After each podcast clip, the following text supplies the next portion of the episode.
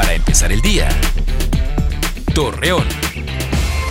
Muy buenos días, miércoles 18 de noviembre le presentamos la información para empezar el día. Debido a que los casos de COVID-19 se siguen sumando, el gobernador de Coahuila, Miguel Ángel Riquelme, detalló que las normas de higiene se mantendrán en la ciudad hasta que se tenga una baja de la enfermedad.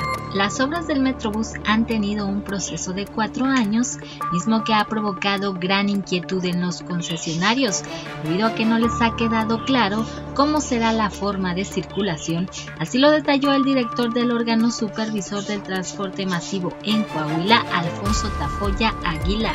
Ante el supuesto desabasto de oxígeno medicinal, Jesús Rentería, titular de la Comisión para la Protección contra Riesgos Sanitarios de la Laguna de Durango, invita a la ciudadanía a no caer en fraudes de este producto, debido a que se han detectado que algunos pueden causar la muerte luego de establecer el decreto sanitario que consiste en la restricción de diferentes actividades para disminuir los costes de COVID-19, José Rosa Puro, gobernador de Durango, anunció que permanecerán hasta que se mejoren las condiciones de salud.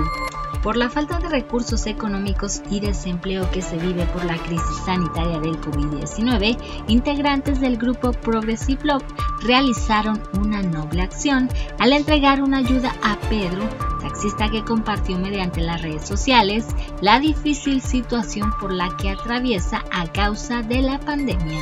Acompáñenos con toda la información dos minutos antes de las 8 de la noche por Mega Noticias. Para empezar el día, Torreón.